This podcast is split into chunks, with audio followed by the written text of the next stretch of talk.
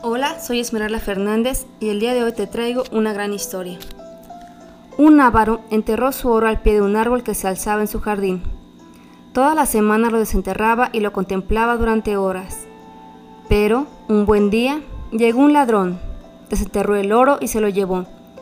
Cuando el avaro fue a contemplar su tesoro, todo lo que encontró fue un agujero vacío. El hombre comenzó a dar alaridos de dolor, al punto que sus vecinos acudieron corriendo a averiguar lo que ocurría. Cuando le averiguaron, uno de ellos le preguntó, ¿empleaba usted su oro en algo? No, respondió el avaro. Lo único que hacía era contemplarlo todas las semanas. Bueno, entonces, dijo el vecino, por el mismo precio puede usted seguir viniendo todas las semanas y contemplar el agujero. No es nuestro dinero, sino nuestra capacidad de disfrutar lo que nos hace ricos o pobres. Afanarse por la riqueza y no ser capaz de disfrutar es lo mismo que estar calvo y coleccionar peines. Te veo el próximo lunes con otra gran historia. Bye bye, gracias, gracias, gracias.